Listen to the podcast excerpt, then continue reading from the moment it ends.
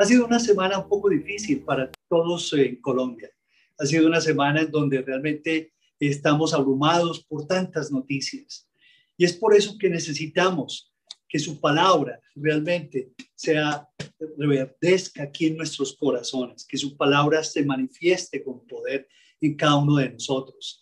Estamos en este momento eh, abrazando a cada familia que se está conectando, estamos abrazándote a ti, muy especialmente que te has dispuesto a estar juntos en familia alrededor de su palabra, en donde el Señor Jesús es nuestro centro, lo más importante de nuestras vidas. Quiero hacerles varias preguntas en este momento, por favor, para que se miren, para que se abracen, para que se quieran, en fin. Pero hay varias preguntas en este momento que son claves. ¿Quién de ustedes desea mantenerse joven y lleno de vida? Levante la mano. ¿Cómo quisieran ustedes llegar a viejitos? ¿Sí esperan llegar a viejitos o no? ¿Y cómo esperan llegar a viejitos? ¿Cómo mantenerse joven en medio de, muchos años? ¿Cómo de que la vida se vaya yendo, pero construyendo un profundo y directo legado para todos aquellos que amamos y para la sociedad que tanto necesita delegados basados en el Señor Jesús. Otra pregunta, ¿cómo mantenerse fiel a Dios en medio de tantas pruebas? Hoy vamos a ver algo hermosísimo.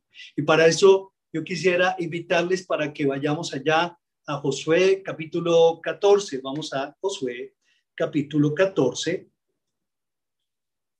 y vamos a pedirle al Espíritu de Dios que traiga sabiduría a todos y a cada uno de nosotros. En Josué capítulo 14 vamos a leer desde el versículo 6 hasta el versículo 11. Aquí, antes de, leerlo, quiero recordarles algún contexto rápido de lo que ocurrió en este capítulo. Aquí realmente es la historia de un hombre que se volvió anciano, no viejo, anciano, pero un anciano realmente relevante y vigente. Un anciano de días, pero lleno de la vitalidad de Dios. Y aquí Caleb hace un recuento con su compañero de milicia llamado Josué. ¿Recuerdan? Y él hace un recuento desde ellos estuvieron cuando, bueno, salieron de Egipto con Moisés alrededor de 40 años y estuvieron viendo al Señor por el desierto. Lo vieron hacer tantos milagros, tantos prodigios y tantas señales al Señor. Ellos, ellos dos, especialmente Josué y Caleb, junto con otros diez, fueron a explorar la tierra prometida, fueron escogidos por el Señor para observar la tierra. Moisés los envió y ustedes van a ir a la tierra prometida y van a observar y, van a traer el informe. Muchos recordaremos qué pasó allí. La verdad es que cuando ellos volvieron de traer ese informe, los diez espías dijeron, palabras más, palabras menos. Lo que ellos informaron fue, sí, es una tierra, pero es una tierra que traga a sus moradores. Y todo el pueblo es un pueblo de gente gigante. Son los hijos de Anac, son gigantes. Y nosotros éramos como langostas y así les parecíamos a ellos. Recuerda, Caleb está haciendo el recuento de 45 años atrás. Increíble. Pero Josué y Caleb respondieron en el informe de otra manera. Ellos se levantaron al ver que los 10 espías como que estaban como negados, negativos, llenos de incredulidad. Ellos se levantaron y respondieron de otra manera. Y ellos dijeron, el Señor nos va a llevar a esta tierra y, no las, y, no, y nos entregará la tierra donde fluye leche y miel. Por lo tanto, no teman, porque el Señor va a estar con nosotros. Es más, ellos dijeron unas, una frase que ahora es eh, muy popular hasta en las películas de Hollywood. Dice, nosotros los vamos a comer como pan. Piece of cake. Los vamos a comer como pan, porque con nosotros está el Señor. No los temáis. Cuando todos escucharon esas palabras de Josué y Caleb, dijeron, estos están chifles y chiflados. Y hablaron de apedrearlos. Apedrearlos. Como que nos suena esa palabra en estos días, ¿cierto? Hablaron de apedrear a Josué y Caleb. Y de pronto fue que, dice la escritura, apareció la gloria de Dios. Y el Señor les dijo, todos ustedes vieron mi gloria y mis señales que hice en Egipto y en el desierto y me han tentado diez veces y no han oído mi voz y por lo tanto no verán la tierra. Ninguno la verá, excepto Caleb, por cuanto en él hubo otro espíritu, Josué y Caleb, porque en ellos hubo otro espíritu y decidieron ir en pos de mí. Específicamente, Dios habló de Caleb y dijo, a él yo lo meteré en la tierra y su descendencia tendrá posesión. Es impresionante, 45 años y aún todos, en medio de todos esos años, todavía no entraban en la tierra prometida. Era una promesa de Dios, pero Caleb nunca perdió su fe. Caleb nunca se dejó desanimar y no perdió su enfoque. Al fin, ya llegaron a la tierra prometida después de 45 años de repartir la tierra. Y ahí es que ahí es cuando Caleb hace ese recuento y les dice y les dice en el versículo 7, yo era de edad de 40 años cuando Moisés, siervo de Jehová, me, me envió de Cades Barnea a reconocer la tierra. Y yo le traje noticias como lo sentía en mi corazón. Y mis hermanos, los que habían subido conmigo, hicieron desfallecer el corazón del pueblo, pero dice, yo cumplí siguiendo a Jehová mi Dios. Entonces Moisés juró diciendo, ciertamente la tierra que oyó tu pie será para ti y para tus hijos en herencia perpetua, por cuanto cumpliste siguiendo a Jehová, mi Dios.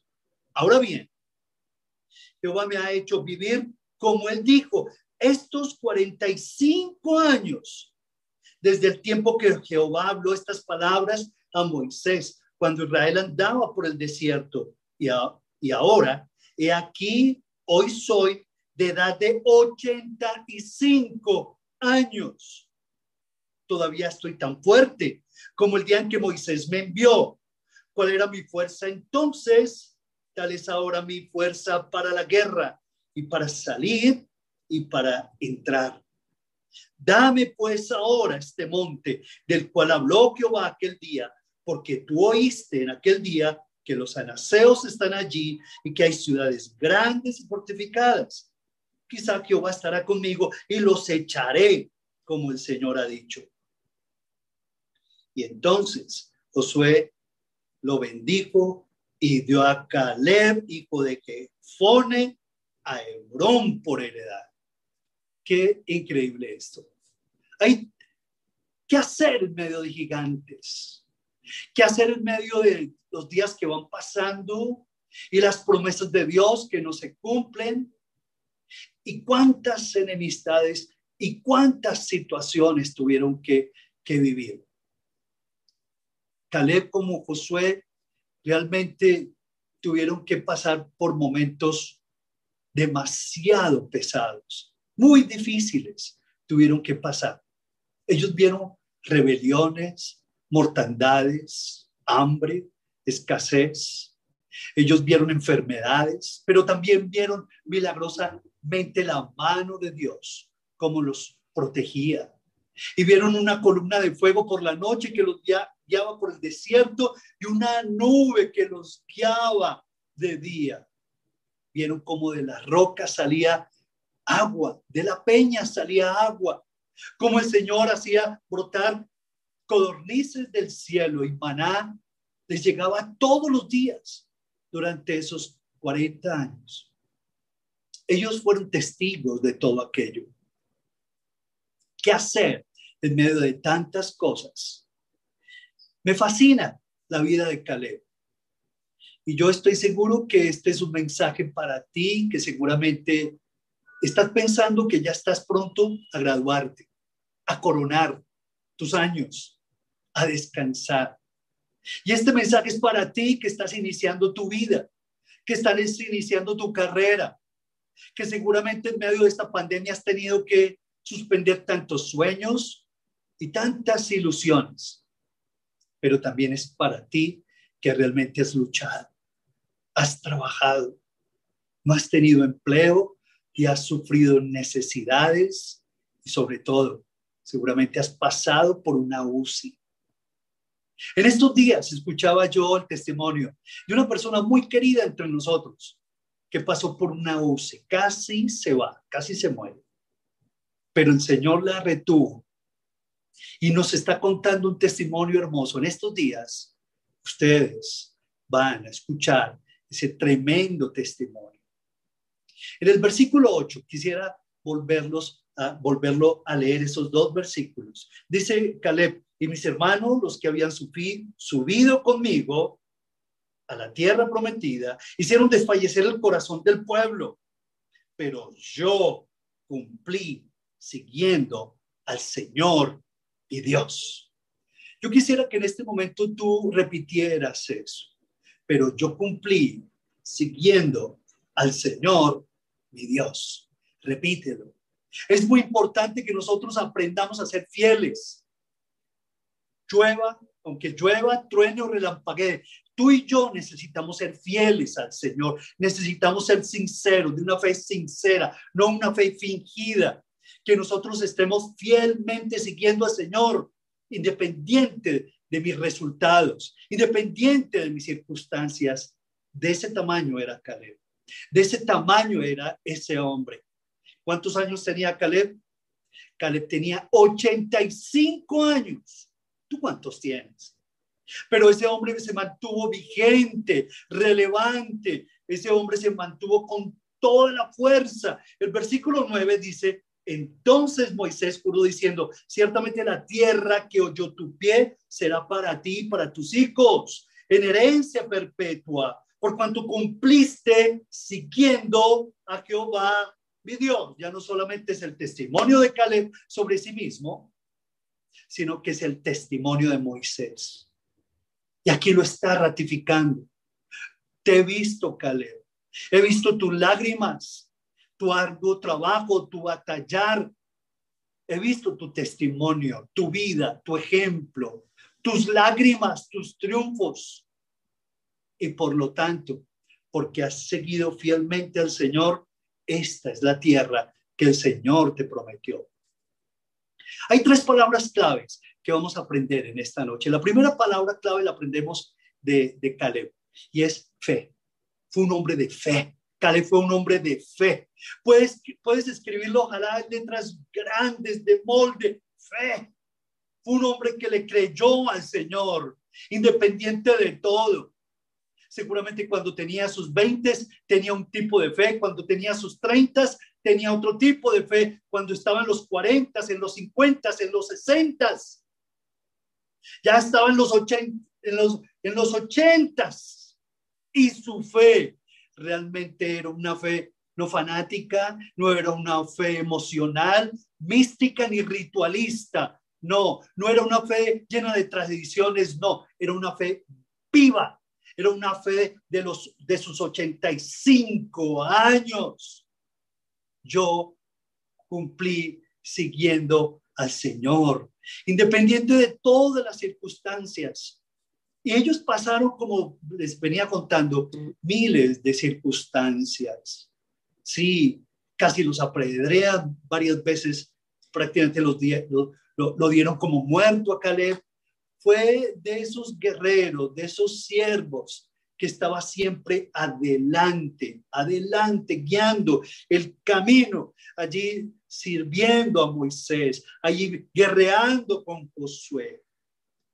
Y es que no es posible vivir con una persona sin conocer sus gustos. De la misma manera, Caleb poco a poco fue conociendo en esa comunión con Dios, fue conociendo los gustos de Dios. Y eso lo llevó a depender del Señor. Fue un hombre de fe. Y ustedes pueden poner ahí dos puntos. Fue un hombre que aprendió a depender de Dios y fue un hombre obediente al Señor. Ahora, una persona obediente no es una persona eh, activista, sino que aprendió a obedecerle al Señor en todo lo que Dios le ordenaba. Hoy en Colombia hay una cruenta batalla entre la carne y el espíritu, entre ser guiado por Dios o ser guiados por nosotros los hombres que somos finitos y limitados. Y Dios me mostraba un versículo que me impactó y se los quiero compartir porque tiene que ver con este punto que estamos leyendo, con este punto de la fe, de la dependencia de Dios, del valor de la obediencia. Isaías capítulo 50, el versículo 10 y el versículo 11. Miren lo que dice. ¿Quién hay entre vosotros que teme a Jehová y oye la voz de su siervo? El que anda en tinieblas y carece de luz, confía en el nombre de Jehová y apóyese en su Dios. Versículo 11. Y aquí, que todos vosotros encendéis fuego y os rodeáis de teas. Andad a la luz de vuestro fuego y de las teas que encendisteis. De mi manos vendrá esto. En dolor seréis sepultados. Allá, allá, allá, allá. Y muchos de nosotros realmente estamos construyendo nuestras vidas bajo nuestras propias teas, bajo nuestras propias luces. Hemos construido nuestros propios focos, donde creemos que son suficientes para, para guiar nuestras vidas. Pero no es así. Colombia, por las malas, realmente como que tiene que aprender. Y tenemos que orar para que aprendamos el mensaje de Dios no solamente para que hagamos la mejor de todas las reformas, no solamente para que haya pues todas estas bondades eh, sociales para la gente que son muy buenas, sino de que además de todo eso, de las reformas en lo político, en lo social, eh, en las reformas en la vivienda, en la salud, además de eso, entendamos la voluntad del Señor.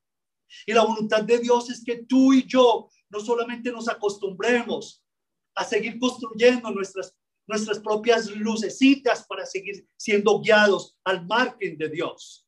Mucho cuidado con eso, Colombia.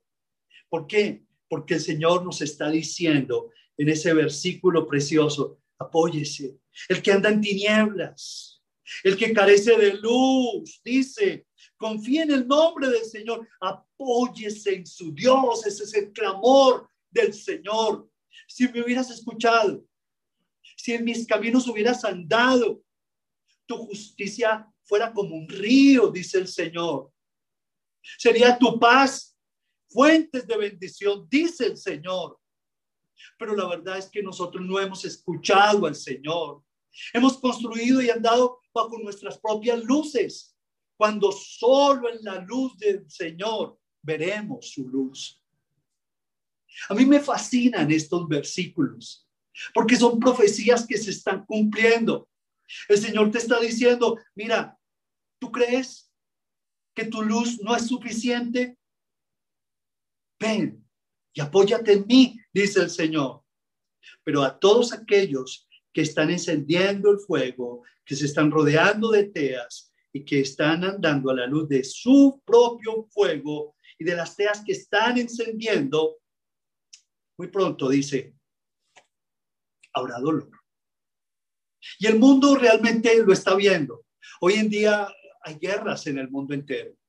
muchos estados están sufriendo cruentas guerras. Un momento de tinieblas se está sirviendo sobre el mundo. la verdad es que Dios nos está hablando también. A ti y a mí El Señor nos está hablando y nos está mostrando el camino. Luego, Dios quiere que aprendamos a depender de Dios, que aprendamos a obedecerle al Señor, porque solo en su luz vamos a ver su luz. Qué increíble cuando uno ve las escrituras y ve la vida de Jesús. Jesús lo decía claramente, lleven mi yugo sobre vosotros, lleven mi yugo, porque porque si van a aprender de mí que soy manso y humilde de corazón y hallaréis descanso para vuestras almas, porque mi yugo es fácil y ligera mi carga. Cuando tú aprendes a llevar el yugo del Señor, cuando tú aprendes a hacer la obra de Dios, a depender de Dios, a confiar en Él, tu fe va creciendo y va creciendo tu fe. Y mientras más lleves el yugo del Señor, que va a resultar en algo fácil y la carga va a ser ligera. Jesús mismo lo ratificaba vez tras vez. Él decía, porque yo no hago nada por mí mismo, decía Jesús, sino que según me enseñó el Padre, así yo hablo. El apóstol Pablo lo decía en otras palabras, del Dios de quien soy y a quien sirvo. Así lo decía él. No se avergonzaba del Dios de quien soy y a quien sirvo. Hombres que realmente dependieron de Dios. Hombres que aprendieron a obedecerle al Señor. Y Jesús es el máximo ejemplo de la dependencia a su Padre y de la obediencia al Señor. Del Dios de quien soy y a quien sirvo. Dios no se queda con nada y honra a quienes le honran. Y Caleb no fue la excepción. Él no medía su problema con el tamaño de sus recursos. Él medía su problema con el tamaño de Dios. ¿Pueden creerlo?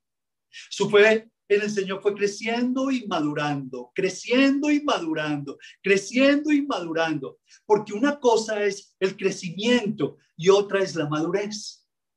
Muchas personas cronológicamente tienen muchísimos años, pero ¿será que son maduras.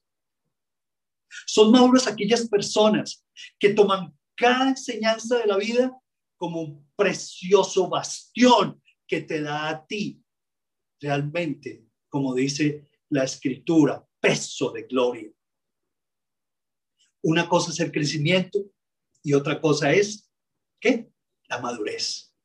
Y eso hace de ti un discípulo fiel y un discípulo idóneo fundamentados allí en la palabra del Señor.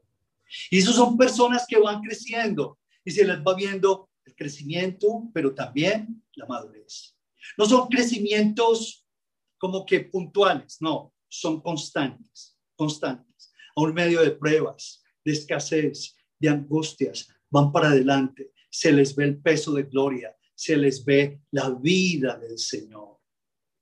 El versículo 10 y el versículo 11 dice de, nuevo de Josué. Versículo 10 y 11. Ahora bien, Jehová me ha hecho vivir, como él dijo, estos 45 años, desde el tiempo que Jehová habló estas palabras a Moisés, cuando Israel andaba por el desierto, y ahora he aquí, hoy soy de edad de cuántos? No los escucho. 85 años. Y el versículo 11 dice, todavía estoy tan fuerte como el día en que Moisés me envió. ¿Cuál era mi fuerza entonces? Es ahora mi fuerza para la guerra y para salir y para, y para entrar. ¿De dónde provenía la fuerza de este hombre Caleb? Era una combinación de tres elementos. Y en segundo lugar, entonces, dijimos que eran tres palabras. La primera palabra, fe. La segunda palabra con esas dos palabras, ¿cierto? Que nos complementan la fe. Dependencia y obediencia al Señor. La segunda palabra es una palabra también muy importante y es el carácter. Y aquí amplío esta segunda palabra de carácter. Tiene que ver con corazón firme y fiel y consistencia. Carácter, carácter, carácter. Eso es lo que realmente demanda, Señor, en los colombianos. Carácter, un carácter cristiano sólido, firme, un carácter fiel, un corazón dispuesto para las que sea, Señor. Así eran otras palabras, lo que le decía Caleb en medio de sus años y en medio de sus canas y en medio de su diario vivir. Para las que sea, Señor, aquí estoy, Señor. Era un hombre consistente en sus decisiones.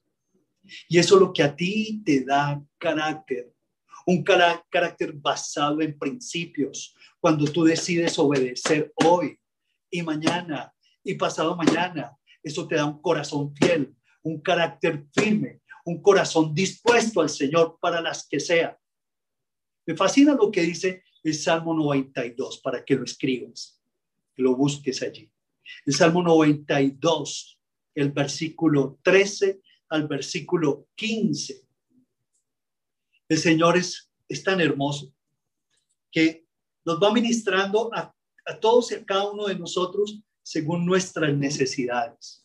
Si alguno de ustedes está llegando a estas edades, bendito seas, bendita seas, porque el Señor te está, dice, llenando de canas y delante de las canas te inclinarás, dice el Señor, por tu sabiduría, por tu fidelidad, por tu amor, por tu obediencia. Mira lo que dice el Salmo 92, eh, el 13 al 15, dice, el justo florecerá como la palmera, crecerá como cedro en el Líbano, plantados en la casa de Jehová, en los atrios de nuestro Dios, florecerán. Aún en la vejez fructificarán, estarán vigorosos y verdes para anunciar que Jehová, mi fortaleza, es recto y que en él no hay injusticia. ¿Qué palabras saltan de estas palabras, de estos versículos que alimentan tu corazón? Dímelas, por favor. Exprésalas allí. Subraya esas palabras. Plantados en la casa del Señor. A mí por lo menos me fascina esa expresión. Plantados en la casa del Señor. En los atrios de nuestro Dios florecerán. Aún en la vejez fructificarán. Estarán vigorosos. Estarán verdes. Respeto profundamente a aquellos que con angustia esperan el día para pensionarse lo respeto profundamente y donde cada día se convierte en una lucha por sufrir en vez de una aventura maravillosa en el Señor para vivir. Pero hoy el Señor a ti te dice de manera especial que la vida es más de lo que te imaginas, que tiene más para ti el Señor, que el Señor dice, he preparado obras para que tú andes en ellas, buenas obras, porque el que comenzó la obra en ti, te dice el Señor, la perfeccionará hasta el día de Cristo Jesús. La vida no es realmente una lucha por sufrir, es una aventura que Dios nos dio para vivir en el poder del Espíritu Santo. Hoy el Señor te está diciendo que lo mires a Él, que crezcas, que te fortalezcas en fe, en amor, en esperanza. Ahora, Caleb no solamente tenía fuerza física, él tenía una clara identidad en el Señor. Él sabía también quién era. Él sabía sus límites. Él sabía la intensidad de amor por Dios que tenía en su corazón. Él tenía ese corazón y consistencia férrea. Y eso le dio valentía. ¿Saben? Los que tienen ese tipo de carácter reclaman las promesas de Dios. No se, cansa de, no se cansan de hacerlo hoy y mañana y pasado mañana. Los de corazón dispuesto para Dios siempre están aprendiendo. Siempre están aprendiendo. Los de corazón dispuesto. Y Caleb a sus 85 años seguía instrucciones, dependiendo de Dios, sirviéndole, ¿cierto? A todos los de su generación, a toda la gente, dejando un legado y eso realmente le hizo un hombre fuerte, valiente. Estuvo aprendiendo durante todos esos años, consistentes en su carácter, toman decisiones y esas decisiones realmente les afirman en la voluntad de Dios. No dejan morir sus sueños. Los de 85 años con carácter cristiano, basado en el Señor, tienen fe. Déjame decirte, y no se envejecen, no caducan, no tienen fecha de vencimiento, vence tal fecha, no tienen. Siguen hacia adelante, siguen hacia adelante y siguen hacia adelante. Tienen claramente limitada esta temporalidad y están viviendo por ese sentido de eternidad al cual Dios les ha llamado. No son de doble ánimo. No, Caleb nunca fue de doble ánimo. Caleb se mantuvo firme viendo al Señor. Al contrario, no se aferró tampoco Caleb a, a los logros del pasado. Son testimonio e inspiran a otros. Y en medio de estos, de esto que estamos hablando de Caleb, en medio de todas estas bendiciones que alcanzó, que tuvo Caleb, la verdad es que estoy viendo a muchos de ustedes crecer y madurar. ¿Por qué los estoy viendo?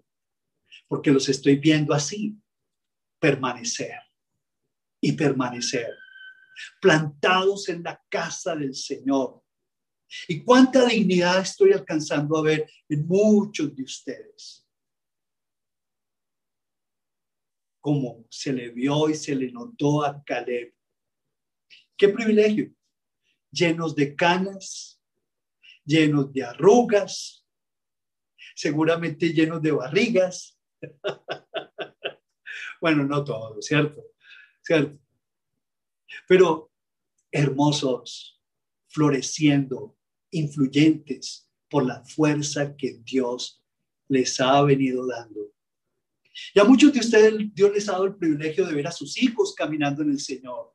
Ya no solamente oran, Señor, dales el empleo, el, dales tal empleo, Señor, donde se ganen 50 millones de pesos, que se conviertan en, los presidentes de sus empresas. Ese es el empleo que se merece mi hijo. Ya no solamente hacen ese tipo de, de oraciones, sino que están pidiéndole al Señor por la salvación de ellos por la salvación de los nietos, por entregarles el hermoso legado, entregarles y facilitarles la salvación en Cristo Jesús. ¿Y sabes qué? Tú también vas a ver a tus hijos y a tus nietos rendidos a los pies del Señor. ¿Lo crees o no lo crees? Sí, démosle un aplauso al Señor, porque tú vas a ver ese legado en el nombre de Jesús. Todos estos años no son en vano, ni estas pruebas, ni estas luchas, ni estas lágrimas son en vano. El Señor está haciendo su obra preciosa y te está llevando Colombia a que escuches al Señor, no solamente a que demandes tus derechos, sino de que tú también declares tus deberes en el Señor y vivas como un portaestandarte, que vivas como luz en medio de las tinieblas, dando testimonio de que en el Señor todo es posible. Y que el Señor da empleo al que no lo tiene. Y le da salud al enfermo. Y le abre la puerta al que realmente no tiene ninguna oportunidad. Porque Dios es fiel y misericordioso. Pero tenemos que decirle, Señor, yo ya no quiero seguir andando bajo mi propia luz. Yo quiero aprender a depender de ti. Quiero aprender a tener la fe de Caleb. Quiero aprender a tener ese corazón dispuesto, Señor de Caleb, esas decisiones que, que le dieron un carácter consistente. Y eso es lo que en el matrimonio necesitamos, tanto esposos como esposas, consistencia en un carácter cristiano. Y esa consistencia te la da el Señor cuando tú obedeces hoy y mañana. Y aunque la higuera no florezca ni las vides haya frutos, no importa, sigues buscando al Señor y sigues con todo tu corazón obedeciéndole a Él, dependiendo del Señor. Yo antes como que me inquietaba. Yo decía, pero Señor, tengo que ser toda mi vida dependiente de ti. Y una vez leía en la, en la escritura que me decía el Señor, sí, porque separados de mí, nada podéis hacer. Créanlo, mi ego sufrió tremendo impacto mi ego. Pero lo entendí.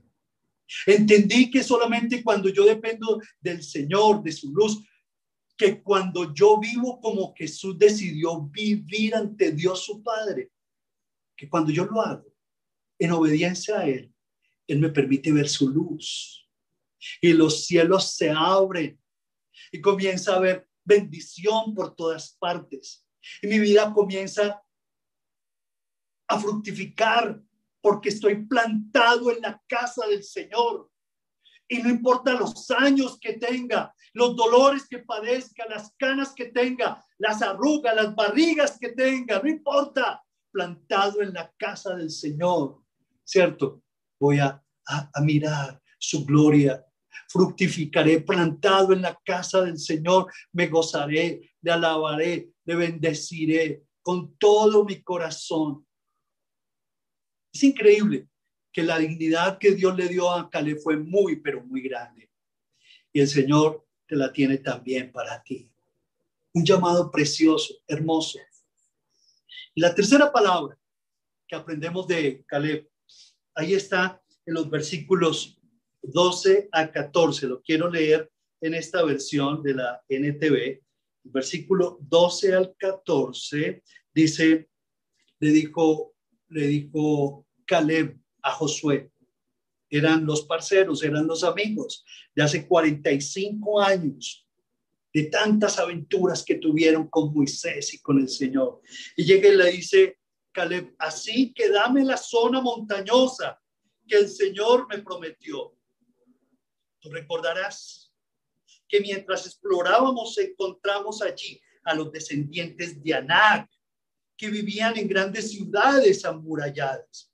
Pero si el Señor está conmigo, yo los expulsaré de la tierra tal, como el Señor dijo.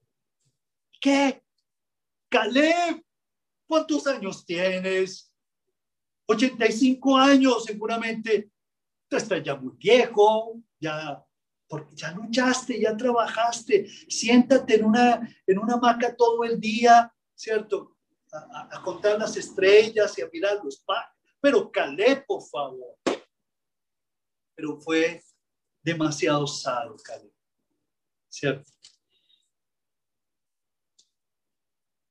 Tu vida con relación a esto, ¿cómo está? Y la tercera palabra es la palabra misión. Fue un hombre de profunda misión. Qué belleza el Señor. Una profunda misión hubo en él versículos 12. Dame pues ahora este monte, dámelo. Y ese es el título de nuestro tema. Dame este monte, del cual tú, Señor, me prometiste. Y entonces, versículo 13. Josué entonces le bendijo y dio a Caleb, hijo de Jefone, a Hebrón por heredad. Fue un hombre de misión un profundo sentido de misión. Hoy el Señor se está paseando por toda esta tierra y se está paseando por Colombia. Y la está, está viendo el Señor aquellos que trabajan, que estudian, que atienden sus hogares, los que se esfuerzan, los que están buscando mejoras en todo tipo, no solamente poniendo eh, su esperanza en el gobierno, sino que también están poniendo todo su empeño para traer bendición a esta nación, desde sus hogares, desde sus trabajos, desde sus chazas de trabajo, desde sus taxis, desde, desde sus buses, desde su lugar de labor. Y el Señor quiere que tengamos a través de todo lo que Dios nos ha dado, que nosotros cumplamos con la misión para la cual Dios nos dio la vida. ¿Sabías tú eso? Dios te dio a ti la vida para el cumplimiento de una misión. No solamente para que trabaje las 24 horas del día por el pan diario, sino a través de ese trabajo que cumplas una misión con Él. Y tiene que ver con proclamar su nombre. Y tiene que ver con que los colombianos realmente entendamos las palabras del que murió en la cruz. Caleb era un hombre de misión. Caleb pudo escoger las mejores llanuras, los terrenos más fértiles y los valles más verdes, pero Caleb fue fiel a la promesa de Dios. Por lo tanto, Señor, tú me prometiste hace 45 años que me vas a dar esta tierra prometida. Yo quiero el monte, ese monte, dámelo a mí, Señor Hebrón. Dámelo, Señor. Donde habitan los anaseos, donde hay ciudades fortificadas, pero Señor, en tu nombre yo iré, en tu nombre los echaré, como el Señor me ha dicho, y no solamente que me los voy a apropiar como herencia, sino que voy a tomar posesión con mi familia. Es increíble cómo más adelante la escritura nos habla de una hija de Caleb. Qué tremenda guerrera esa chica, una tremenda guerrera. Él dejó un legado hermoso, un legado hermoso. Se cuenta la historia, cuenta la historia que, que Napoleón Bonaparte, en medio de sus conquistas y en medio de sus batallas, él eh, conquistó una isla clave. Y cuando estaban con todos los oficiales haciendo la celebración y brindando por esa gran conquista, un joven recluta osó por entrar a la celebración. Inmediatamente los, los oficiales se pusieron de pie, como que todos prevenidos, protegiendo a su comandante, a su general, y le preguntaron, joven, ¿usted qué hace aquí? Y entonces este joven recluta le dijo a Napoleón Bonaparte, yo quiero que me des esta isla. ¿Cómo? Todos los oficiales comenzaron a murmurar, ¿cómo se atreve este muchachito a pedirle esta isla después de todo lo que nos costó conquistar esta isla? ¿Quién es ese muchachito? Y entonces se levantó Napoleón y comenzaron entonces a, murmurar y siguieron como burlándose del muchachito. Y entonces se paró Napoleón y lo miró cara a cara y lo observó por unos segundos. Se quedó pensando y le dijo, sí. Y en ese momento, como que le entró una seguridad tan grande a Napoleón que ordenó en ese momento que le llevaran un documento oficial con su y le puso la firma y el sello donde confirmaba a través de este documento oficial que le entregaba la isla a este recluta. Eso despertó, por supuesto, una gran cantidad de palabras, expresiones de todos los oficiales que estaban allí.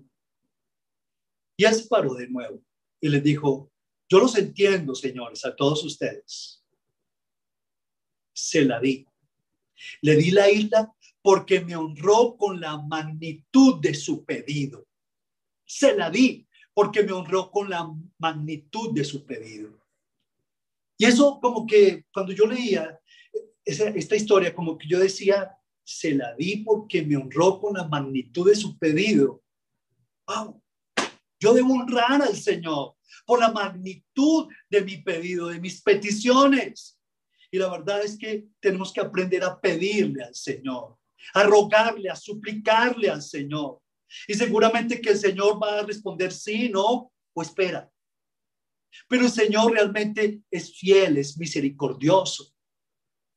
Y al final nos va a responder de la mejor manera, no conforme a nuestros deseos, sino conforme a nuestras necesidades. En primera de Juan, capítulo 5, el versículo 14 y 15, eh, dice la escritura, y esta es la confianza que tenemos en Él, que si pedimos alguna cosa conforme a su voluntad, dice, Él nos oye. Y si sabemos que Él nos oye, dice, en cualquiera cosa que pidamos, sabemos que tenemos las peticiones que le hayamos hecho.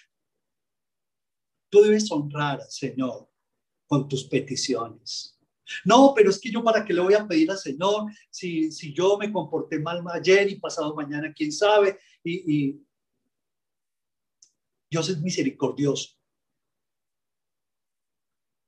Y cuando tú realmente te acercas al Señor y le pides conforme a su voluntad, con un corazón contrito y humillado, Él te escucha. Y dice, y esa es la confianza que tenemos en Él. que si yo le pido alguna cosa conforme a su voluntad, Él me oye. Y si sé que Él me oye en cualquier cosa que yo le pida, sabemos que tenemos las peticiones que le hayamos hecho. Caleb fue un, un soldado, fue un hombre que aprendió a militar en la milicia de Dios. Fue un soldado en misión durante toda su vida. Y como soldado, fue un soldado que realmente militó. Y fue un hombre de profunda militancia. Amor por su nación. Eso es. Un hombre de misión. Amor por su nación. Amor por ese legado para, para su entorno, para su familia, para la sociedad. Amor a su nación, a su linaje. ¿Por qué? Porque realmente, amaba a Dios con intensa pasión. No sé cuántos años tienes tú, pero qué bueno.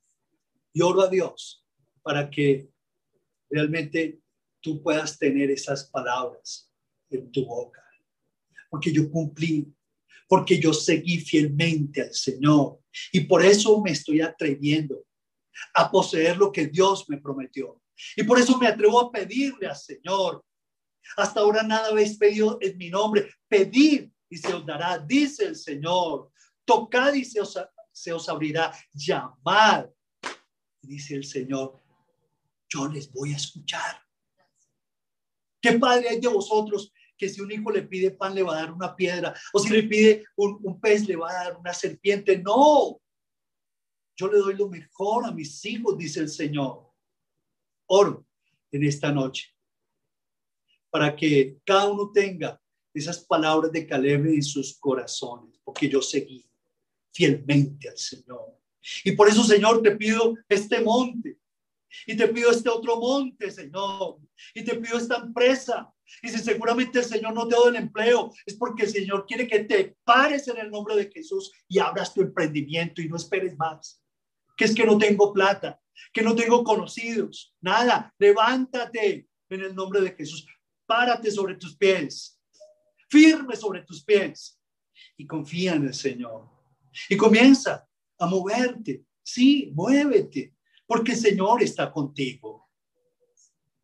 Oro para que no importa los años que, eh, que tengas en este momento, la verdad tú le puedas decir al Señor, quiero llegar ahora en mis treintas, en mis cuarentas, Señor, quiero llegar a mis 85, así como Caleb, cumpliendo fielmente contigo, como un hombre de fe, como un hombre, Señor, de dependencia en ti, Señor, como un hombre de carácter firme, fiel en tu palabra, pero como un hombre y una mujer con un profundo sentido de misión. Aquí estoy en la tierra y hasta que el Espíritu esté dentro de mí, seguiré fielmente para cumplir la misión que Dios me dio.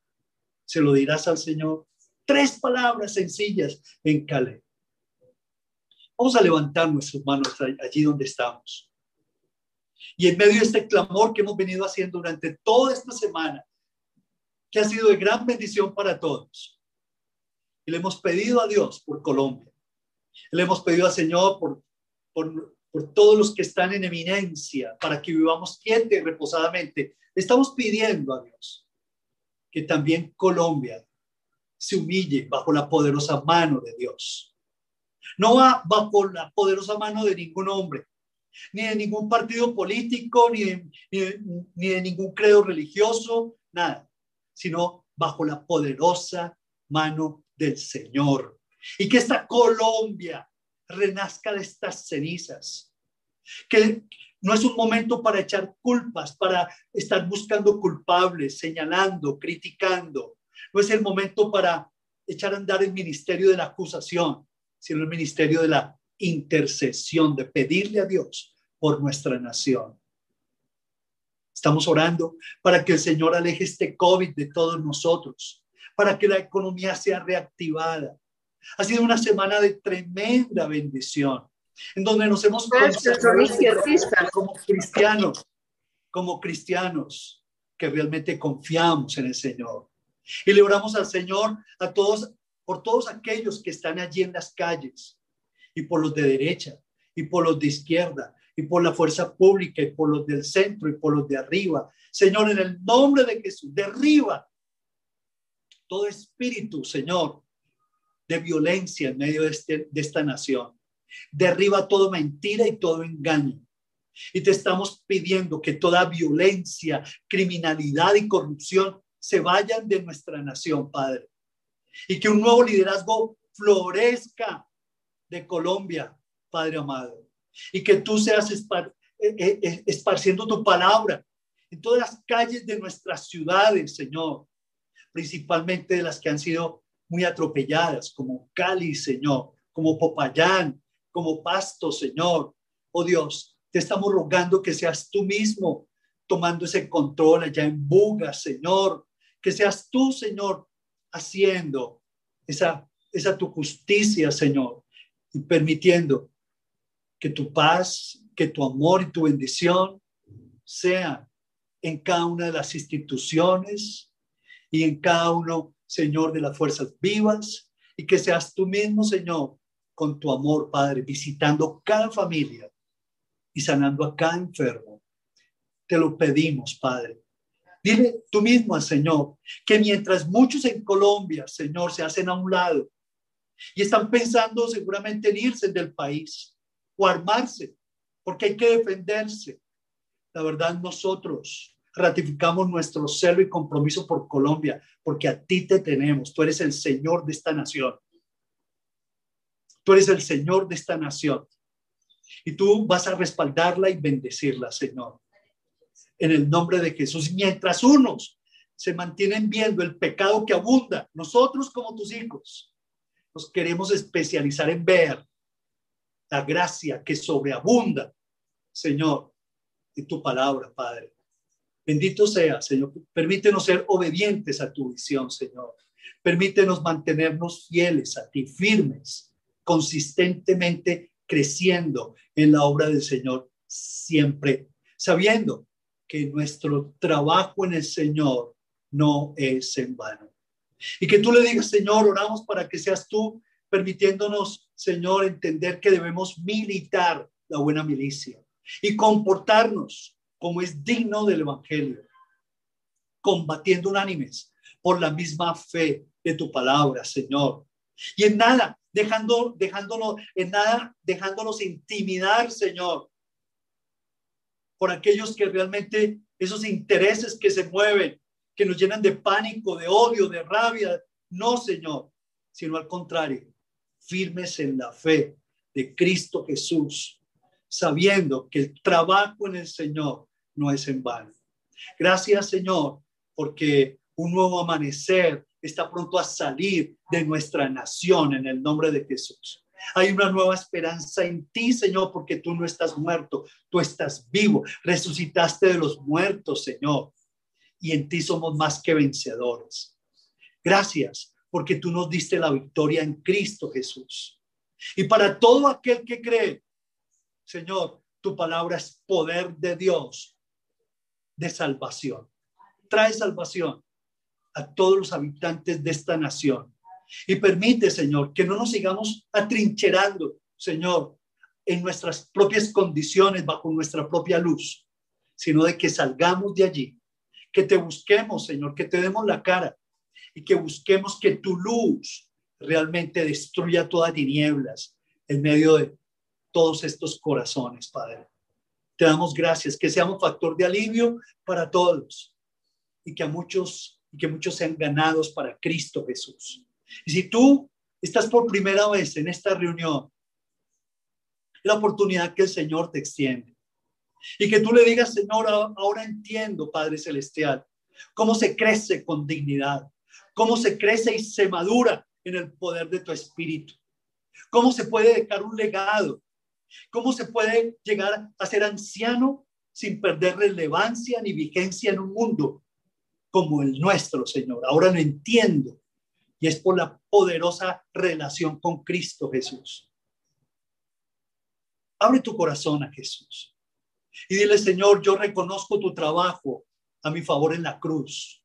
Llevaste mis pecados y los de toda la gente, los del mundo entero, allí en la cruz del Calvario. Y a través de tu muerte en la cruz, Señor, tú me hiciste justo, me diste justicia, me perdonaste mis pecados, Señor. Yo lo quiero reconocer. Quiero reconocer ese trabajo tuyo en la cruz. Y quiero abrir mi corazón. Y te quiero recibir en esta noche como mi Salvador y mi Señor, de manera personal, Padre amado. Quiero aprender a, ser un hombre y una mujer dependiente de ti, Señor, que no se conforma a este mundo, sino que se transforma por la renovación de mi entendimiento, por tu bendita palabra, y que haces de mí un hombre y una mujer totalmente transformado por la obra de tu Espíritu. Gracias por hacer de mí un hombre una mujer nuevo, Señor. Bendito seas. Gracias por perdonar mis pecados y gracias por tu presencia, Señor. Bendito seas. Toma nuestras vidas, toma cada hogar Toma cada vida, Señor, y permítenos disfrutar de una nueva semana, llevando ese legado, llevando esa misión y convirtiéndonos en esas personas que tú quieres. En el nombre de Jesús. Amén. Un abrazo para ustedes. Seguimos con más en esta, en esta noche. Dios los bendiga a todos. Un abrazo.